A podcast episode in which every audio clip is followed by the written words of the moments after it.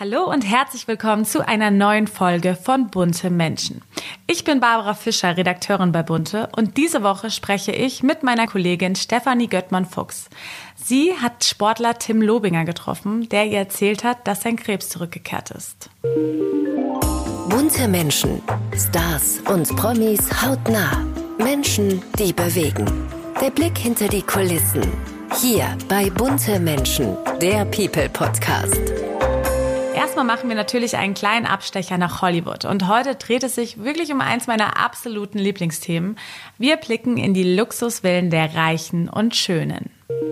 Spotlight mit Sandra Schmid. Ich weiß ja nicht, wie es euch geht, aber ich schlacker nur immer so mit den Ohren, wenn ich diese Riesenvillen der Hollywood-Stars in Beverly Hills, in Florida oder sonst wo sehe.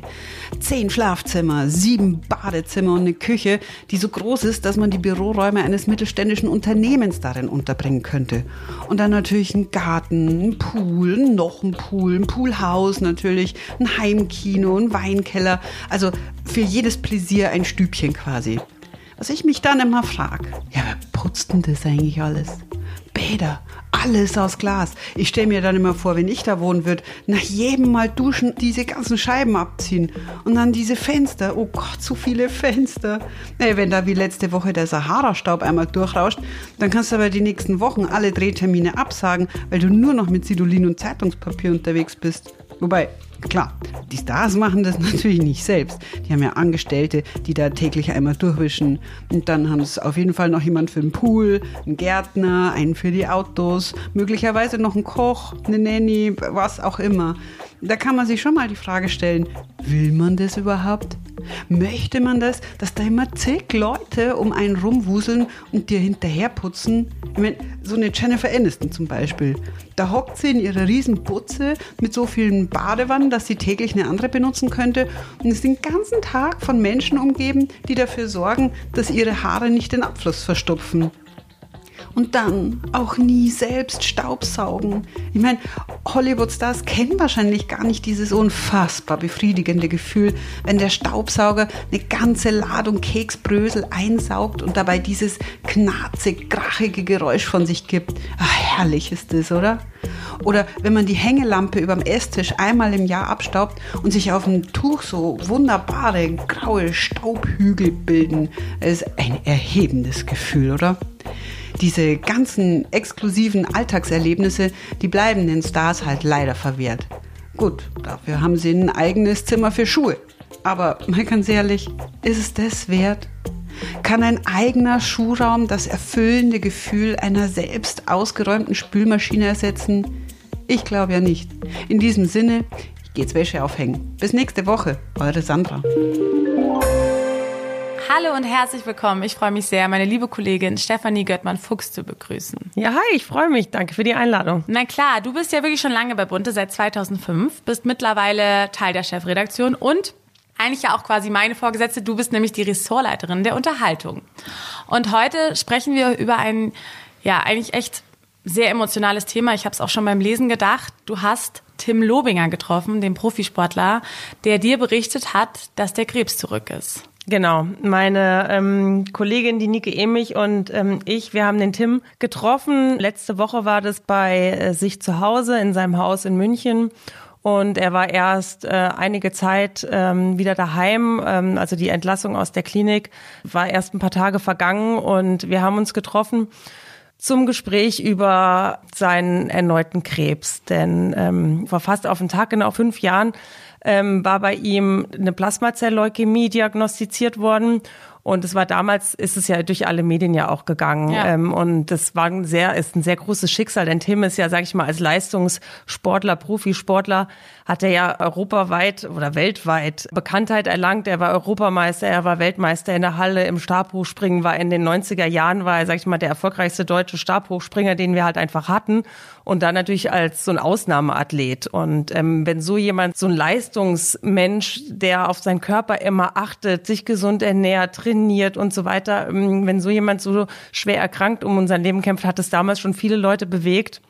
Und alle haben natürlich auch daran Anteil genommen und sich mit ihm gefreut, als er dann eben äh, vor ein paar Jahren im Interview erzählt hat, er hat es geschafft. Dank einer Stammzellentransplantation hat er den Krebs besiegt gehabt. Und ähm, das war, sage ich mal, der Wissensstand, den man hatte. Und mhm. ähm, uns ist einfach aufgefallen, dass es ihm, dass es so ein bisschen ruhiger um ihn geworden ja, ist. Ne? Er hat manchmal auf Instagram so leichte Andeutungen gemacht, die einen haben aufhören lassen. Und da haben wir natürlich den Kontakt gesucht und ähm, wussten, dass er halt einfach auch noch nicht reden kann und möchte. Es war ja auch seine freiwillige Entscheidung, dass er jetzt, also er wollte seine Geschichte ja einfach auch erzählen, ne? weil er hat damals auch ein Buch geschrieben und da große Anteilnahme ähm, bekommen und ist ja auch so ist letztlich ist es zum Glück eine Mutmacher-Geschichte, also so dramatisch sein Schicksal ja einfach auch ist, denn äh, das kann man sich gar nicht vorstellen, was der Tim in den vergangenen zwei Jahren wirklich durchgemacht hat. Er war zwei Jahre eigentlich tatsächlich mehr oder weniger gesund, hat auch Vollzeit als Athletiktrainer beim Red Bull Salzburg gearbeitet und dann ging es ihm auf einmal so ein bisschen schlechter. Das war 2020, wo er gemerkt hat, hm, hier stimmt irgendwas nicht. Und er musste ja eh engmaschig zur Kontrolle. Seine Blutwerte wurden kontrolliert. Und da hat man eben 2020 immer festgestellt, dass er auf einmal schon so fünf, sechs, sieben Stellen hat. Er sagt, die ihm Probleme bereitet haben. Ne? Also das war schon so, dass er also in dem Status, er, das klingt fast so ein bisschen runtergespielt. Ne? Er musste da schon Bestrahlungen machen 2020, aber vergleichsweise zu dem, was dann kam, war das noch eigentlich harmlos. Richtig los ging es dann eigentlich im Januar 2021. Und was ist genau dann passiert? Also was hat er für eine Diagnose bekommen? Also er hatte wahnsinnig starke Rückenschmerzen und ähm, hat dann ähm, so ein Ganzkörper PET-CT gemacht bekommen. Das ist so mit radioaktiver Flüssigkeit und hat man dann festgestellt, okay, es geht ihm deutlich schlechter. Es sind jetzt schon zehn Stellen und man hat eben gesehen, dass er keine Plasmazell-Leukämie mehr hat, daran ist er ja genesen, sondern der Krebs ist zurückgekommen in einer Form eines multiplen Myelom. Das muss man sich so vorstellen, das sind ähm, so eine Form von Tumore, die überall wachsen können. Und so war das tatsächlich auch bei ihm. Die sind ähm, man hat die sich gesehen. Man ne? hat die gesehen, also die sind sozusagen aus seinem Kopf herausgewachsen. Er konnte die spüren an seinen Oberschenkeln, wenn er sich eingecremt hat. Die waren ganz zum Schluss konnte man diese Tumore sozusagen durch die Hose einfach erkennen. Er ist, er ist also ganz ganz furchtbar. Jetzt sieht man gar nichts mehr. Also ich, wir haben ihn ja getroffen. Die sind jetzt alle zurückgegangen. Aber damals war das halt wirklich so, der ist morgens zum Training gegangen, also zum, zur Arbeit und hat sich dann so am Nachmittag hat er sich so gedacht, was ist denn da? Und da ist ihm fast so wie ein halber Daumen groß auf einmal sichtbar ein Tumor gewachsen von morgens bis zum Abend. Und das hat das Ganze natürlich auch so, so schwierig ähm, gemacht, weil eine Therapie einfach dann zwingend notwendig war. Und jetzt hat er ja natürlich schon wahnsinnig viele Therapien ja auch hinter sich und auch Bestrahlung. Und die Ärzte haben das ja auch so gesagt, sie können halt, sag ich mal, im Rollstuhl landen aufgrund, dass es ihnen immer schlechter geht oder sie landen halt im Rollstuhl, äh, weil ihre Wirbelsäule so einen Schaden von der Bestrahlung nimmt, dass die sie nicht mehr tragen kann. Ne? Aber also war ihm dann direkt klar, okay, er macht das oder wie hat er sich dann entschieden? Ja, also Tim ist ein Kämpfer. Ne? Also der hat nichts unversucht gelassen. Es hat sich dann glücklicherweise ein etwas gefügt, nämlich sein behandelndes Ärzteteam im Uniklinikum rechts der Isar hier in München. Die haben ihm einen Kontakt hergestellt in die Uniklinik in Würzburg. Und in Würzburg ähm, wird eine Therapie angeboten. Das ist eine personifizierte Krebstherapie. Das heißt, dem Blut werden Zellen entnommen. Die werden in ein Labor in die USA geschickt und dort werden die Zellen genetisch verändert. Die kriegen dann so eine Art Greifer dran. Und das Ganze dauert natürlich eine Weile, bis dieser Prozess äh, der Zellveränderung da passiert ist. Dann werden die wieder zurückgeschickt und dann werden sie dem Körper wieder zugefügt. Und im Körper sollen sich diese genetisch veränderten Zellen mit ihrem Greifer sozusagen an die Krebszellen andocken und diese zerstören. Ach.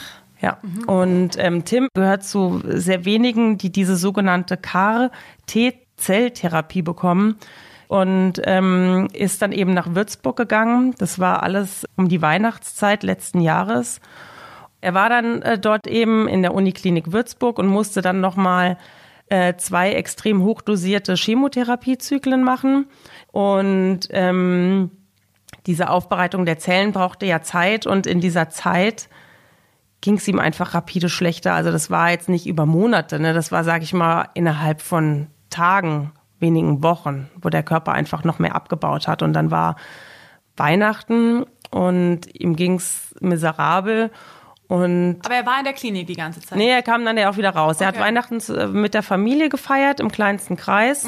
Und ähm, auch, was er halt von der Weihnachtszeit schildert, ne, das ist wirklich ähm, dieses Auseinandersetzen damit, dass jeder halt gedacht hat, es ist sein letztes Weihnachten. Und er halt ja auch, ne, dass es sein letztes Weihnachten sein kann. Ne? Und wie feiert man das? Und es ist so, dass man es sich schön machen will und man es vielleicht auch nicht aussprechen will. Ne? Es ist so natürlich waberte das natürlich so in allem. Ne? Er hat es als sehr schön in Erinnerung, aber für jeden war das natürlich auch so eine Schwere und auch so eine Last irgendwie unausgesprochen. Ne? Es war jetzt nicht das große Thema an Weihnachten, aber es schwang halt einfach so mit, dass es halt sein letztes Weihnachten wohl ist. Ne? Das war so. Und hat er dann also haben die dann schon über Tod oder Abschied gesprochen? Nee, ich glaube, er hat es vor, diesen, vor den Kindern immer schon auch noch ferngehalten. Er hat sich mit dem Tod dann nochmal deutlich intensiver auseinandergesetzt. Ähm, er hat sich auch Gedanken über seine Beerdigung gemacht, weil das so konkret war. Ähm, er hat dann aber im Januar, und das war ja erstmal ganz toll, diese Therapie bekommen, die ihm Leben versprochen hat, ne? also diese Hoffnung gegeben hat, dass sie sein Leben retten kann. Und ähm, da ist er wieder ähm, in die Uniklinik Würzburg gefahren und dieser Abschied, das war für ihn auch halt ganz schlimm, ne? sich in dieses Krankenhaus nach Würzburg zu verabschieden von seiner Familie, weil im Krankenhaus war er ja dann auch wieder alleine. Ne? Und ähm, dann ist er da hingekommen und bei dieser Therapie ist es einfach so, dass man wohl ähm, innerhalb von ein, zwei, drei Tagen relativ hohes Fieber bekommt. Also man kriegt die Zellen zurück in den Körper geführt und dann reagieren die. So ähnlich wie vielleicht bei einer Impfung oder so. Ne? Es ist der Körper reagiert oder die, die Zellen greifen die Tumore an und dann passiert was in diesem Körper. Und bei ihm war das aber halt so, Tag eins, zwei, drei, Tag Nichts fünf, sechs, so ging es weiter, sieben, acht, neun, nix, gar nichts. Da ist überhaupt nichts passiert, ne? Und auch wie er das einfach halt erzählt, ne? Und ähm, die machen auch so neurologische Tests ähm, und da müssen die Patienten sich einen Satz überlegen, den sie dann zweimal am Tag aufschreiben müssen, um zu gucken, ob sich am Schriftbild was verändert hat. Und er hatte sich den Satz ausgesucht, ich freue mich auf diesen Sommer. Und er schrieb also den Satz morgens und er schrieb ihn am Nachmittag und am nächsten Tag wieder und auch da und sein Schriftbild war immer gleich. Gleich. Also es ist und es war halt für ihn ja ein Albtraum halt einfach, ne? Also es hat einfach nicht angeschlagen. Es hat einfach nicht angeschlagen, ne? Und dann kam an Tag 14 ist er entlassen worden und das war halt echt so ein ganz schlimmer Moment natürlich auch für ihn. Da hat ihm die behandelte Ärztin gesagt, ey, wir haben uns das auch alles anders vorgestellt, aber da passiert nichts. Und dann fährst du halt nach Hause mit dem Wissen, das it. war's. Es gibt keine andere Behandlungsmöglichkeit mehr. Genau. Und Ne? dann, wie ging es Ja, also das ist, ähm, und da sagt er halt auch, das war noch nie so dunkel in seinem Leben, also er spricht dann so sehr bildlich, ne, wie, wie zu dieser Zeit. Und er war zu Hause, hat Panikattacken gehabt, hatte diese große Hoffnungslosigkeit einfach, auf die wirklich übermächtig dann ja auch einfach war. Und ähm, er hat immer versucht, ja, über die ganzen Jahre sich so ein positiv zu bleiben, hoffnungsvoll zu bleiben, ähm, immer gegen diese dunklen Stimmungen anzukämpfen und gesagt haben, ey, ich will einfach weiterleben, ne? für meine Familie, meine Freunde, für mich, äh, so, ich will das einfach irgendwie schaffen. Und ähm, dann hat er ja noch diesen, sag ich mal, gefühlt auch vor Augen gehabt. Ähm, sein Sohn ist jetzt sechs, der Kleine, der wird dieses Jahr eingeschult. Ne? Seine Tochter heiratet dieses Jahr. Und dann dieses Wissen zu haben, ne, ich schaffe das vielleicht gar nicht mehr bis dahin. Ne? Also ich erlebe die Einschulung von meinem Sohn nicht, ich kann meine Tochter nicht zum Altar führen. Ähm, und so, ne, das, also das war natürlich grauen, also wirklich einfach grauenhaft, ähm, das, sag ich mal, erleben zu müssen. Und ähm, dann war er zwei Tage zu Hause und innerhalb von zwei Tagen hat er einen totalen Zusammenbruch erlitten. Dann musste er notfallmäßig in die Klinik. Da hat man dann ihm, bei ihm eine Darmblutung festgestellt. Und ähm, während er da eben in dem Krankenhaus lag nach seiner Darmblutung, hat er natürlich auch diverse Bluttests und so weiter wieder machen müssen. Und auf einmal haben die Ärzte in dem Blut festgestellt, da ist irgendwas anders als sonst. Wahnsinn. Ja? Und haben das auch erst gar nicht so überrissen, mhm. also so gleich erkannt, woran das halt irgendwie lag. Ne? Die, die beiden Kliniken standen zwar in engstem Austausch, aber man hat ja einfach gedacht, diese. Hat man, niemand mehr mit gerechnet. Hat ne? keiner damit gerechnet, ne? Und dann hat man einfach festgestellt, dass diese genetisch veränderten KT-Zellen, die ihm ja in Würzburg zugeführt wurden, wenige Wochen vorher, dass die plötzlich angefangen haben, in seinem Körper klar Schiff zu machen ne, und da aufzuräumen. Und dann konnte man wirklich zusehen, täglich, täglich. Also das ist unglaublich einfach, ne?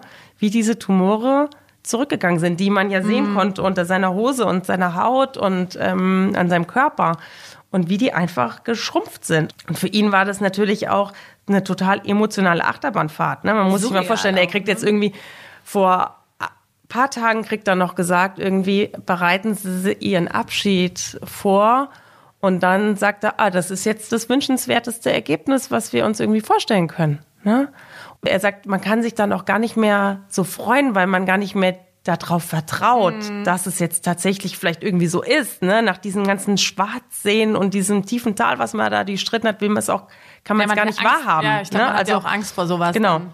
Ja, wenn man sich das irgendwie mal auf der Zunge zergehen lässt, dass er vor zwei, zweieinhalb Monaten noch, sag ich mal, dem Tod deutlich näher war als dem Leben und jetzt haben wir ihn da getroffen und die Situation ist momentan so und das ist einfach, ja, nur großartig und also wie ein Wunder, ne, wenn man sich diese Geschichte mal irgendwie anhört. Ähm, Aber heißt das jetzt, dass er komplett geheilt ist vom Krebs oder? Nee, geheilt ist, glaube ich, das falsche Wort. Ne? Also das Ziel dieser Therapie war, die Myelome zu beseitigen. Mhm. Und das ist gelungen. Ja.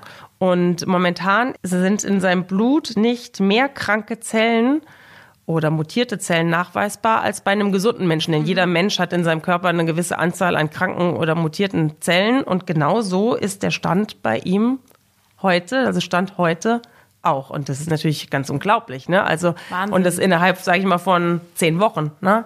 Das ist echt ein Wunder. Wie geht's ihm jetzt? Also, wo steht er denn jetzt im Leben? Wie geht's da jetzt weiter für ihn? Naja, momentan ist natürlich oberste Priorität, seinen Körper zu schonen mhm. und ihm ähm, aufzupäppeln, ne? Essen, essen, essen und er seinen muss natürlich sehr auf sich acht geben auch. Wir Jetzt haben auch, auch als Corona auch, wegen ne? Corona. Wir waren auch, als wir ihn getroffen haben, wir hatten während des Interviews die Maske auf. Wir haben alle vorher PCR-Tests gemacht. Ähm, wir hatten ganz großen Abstand. Äh, wir waren draußen an der frischen Luft beim Fotoshooting und so weiter. Also wir haben natürlich auch für uns versucht, ihn bestmöglich einfach zu schützen. Äh, zu schützen. Und in seinem Umfeld ist es so, auch gerade mit seinem Sohn, da hat er auch immer versucht, wenn er nach Hause kommt, wollte er auch nie mit Maske sein. Mhm. Ne? Der, und das ist natürlich auch ein gewisses Risiko, ne? weil der Kleine ging natürlich ja in den Kindergarten und hatte natürlich viel Kontakt mit anderen Kindern und Kinder springen ja mal von hier nach da und dann sind sie auf dem Spielplatz. Aber er wollte immer auch dieses Stück Normalität seinem Kind gegenüber einfach sich bewahren. Und schafft er es, also seinen Alltag selbst zu stemmen oder ist er schon auch abhängig einfach von der Unterstützung seiner noch Ehefrau? Nee, ich glaube, die, er ist da sehr gut aufgefangen. Ne? Also ich glaube, der Tim hat immer einen hohen Anspruch, selbst klarzukommen und sich selbst zu organisieren. Er hat ja dann auch in Österreich äh, gelebt, phasenweise, als er da gearbeitet hat, in Salzburg. Und ähm, jetzt ist er natürlich wieder im Familienhaus. Und da muss man sagen, kümmert sich die Alina und deren Familie auch großartig. Die sind einfach ein super Team, das muss man einfach Toll. sagen. Ne? Die sind auch echt Hut ab vor, vor ihr. Ich glaube, das ist echt alles andere als selbstverständlich. Ja. Die, wie gesagt, und man muss es auch nochmal echt betonen, die beiden waren schon getrennt, als er erkrankte. Die sind einfach auch, wollten einfach eine Familie sein für den Sohn. Und ähm, das, sage ich mal, eine Ex-Frau ja gefühlt, ne, wenn man es jetzt mal hart ausspricht, das sind sie ja kein Paar mehr, ne? sich so aufopfernd ähm, um den noch Ehepartner kümmert, ist echt keine Selbstverständlichkeit. Ne? Und die machen, die ziehen es da zusammen durch, ja. Toll, dass die so zusammenhalten, mhm. auch für den das ist Sohn. Echt toll, echt. Ja. Das ist ja auch für einen selber eine unglaublich psychische Belastung, ne? wenn man immer mit dem Leid konfrontiert ist von seinem Ex-Partner. Natürlich, und auch und sie muss es natürlich auch immer mit dem Sohn, ja, natürlich. Klar. Also der Ockart hat natürlich auch seine Mutter natürlich viel gefragt, ne? Und das waren auch dann auch da schwierige Situationen. immer wenn Tim ins Krankenhaus ist, hat Ockert dann vielleicht, gab es auch so Situationen, wo der dann gesagt hat zu seiner Mutter, der Papa soll aber erst nach Hause kommen, wenn er dann richtig gesund ist. Ne? Und komplett gesund sein ne, ist natürlich auch ein großes Wort für jemanden, der so eine schwere Erkrankung hat. Es ist unvorstellbar, dass man wirklich so lange um sein Leben kämpft, wie er in den letzten fünf Jahren. Ja, und dass er auch immer, also und immer wieder aufsteht. Und es ist auch gar nicht, also der ist einfach ein unheimlicher Kämpfer und auch diese positive Art, ne, wenn er da so sitzt einfach, ne, und ja eigentlich total schwach. Denkst du dir, was für ein starker Kerl sitzt da? Was können wir von dem alles lernen? Weißt du, dieses nicht aufgeben, ja. weitermachen und das ist so mitreißend natürlich auch. Kann man da jetzt irgendwie, also gibt es da jetzt irgendein zeitliches Ziel? So man weiß so, dass so in sechs Monaten ist er wieder voll bei Kräften, sage ich jetzt mal, oder?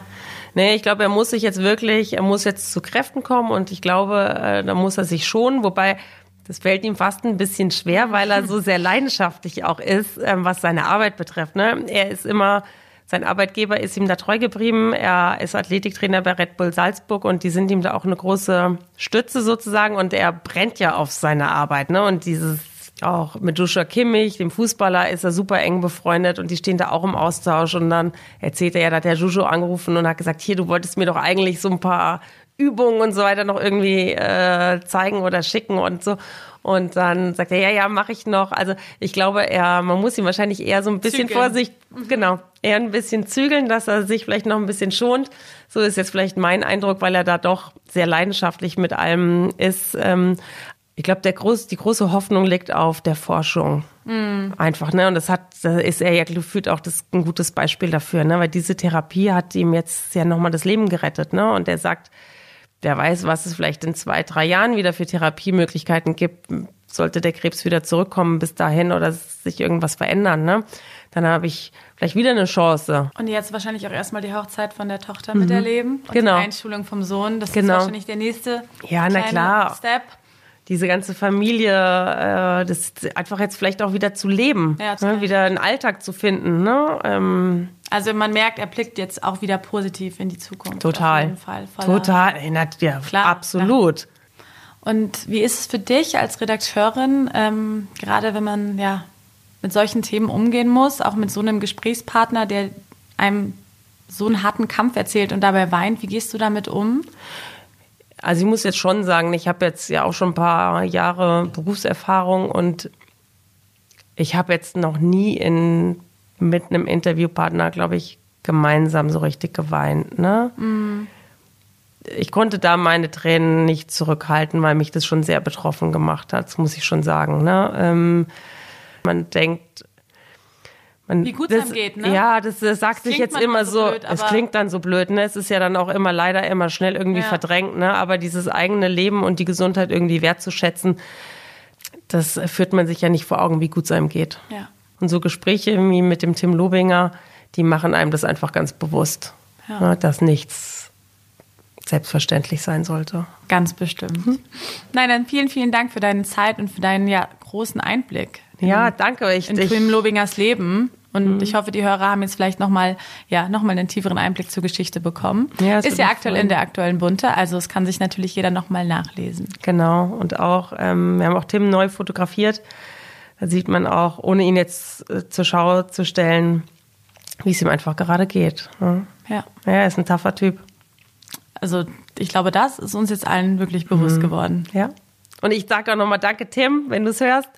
Äh, danke für deine, ähm, ja, für deine Offenheit und dein Vertrauen. Ne? Wir haben das sehr zu schätzen gewusst. Die Frage der Woche.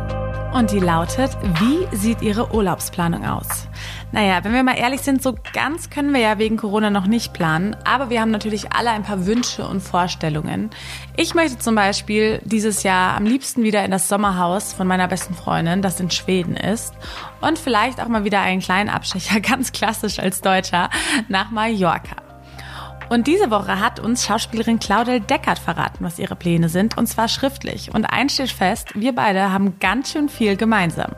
Sie hat uns erzählt, das wird der erste Sommer sein, den ich in unserem neuen Haus auf Mallorca verbringen werde, das wir letzten September bezogen haben. Ich werde den ganzen Sommer Open Door haben, mit Familie und Freunden die Zeit dort genießen. Und weil ich mit einem Schweden verheiratet bin, geht's auch noch nach Stockholm und in die Scheren. Na, da hoffe ich mal, dass sich unsere beiden Wünsche auf jeden Fall erfüllen. Das war's auch schon wieder mit einer neuen Folge von Bunte Menschen. Ich hoffe, es hat euch gefallen und ihr wisst ja, wie es ist. Wenn es euch gefallen hat, dann abonniert uns gerne auf Spotify, iTunes und Co. Und ihr dürft natürlich die Glocke drücken, damit ihr keine Folge mehr verpasst. Wir freuen uns natürlich auch, wenn ihr uns Anregungen oder Wünsche schreibt vielleicht von einem bestimmten Gast oder einem Thema, dann schreibt uns gerne eine Mail an buntemenschen.burda.com, alles zusammengeschrieben, oder einfach auf Instagram an bunte-magazin. Ich freue mich auf übernächste Woche, wenn wir uns wieder hören. Bunte Menschen, der People Podcast. Immer donnerstags neu. Ein bunter Original Podcast.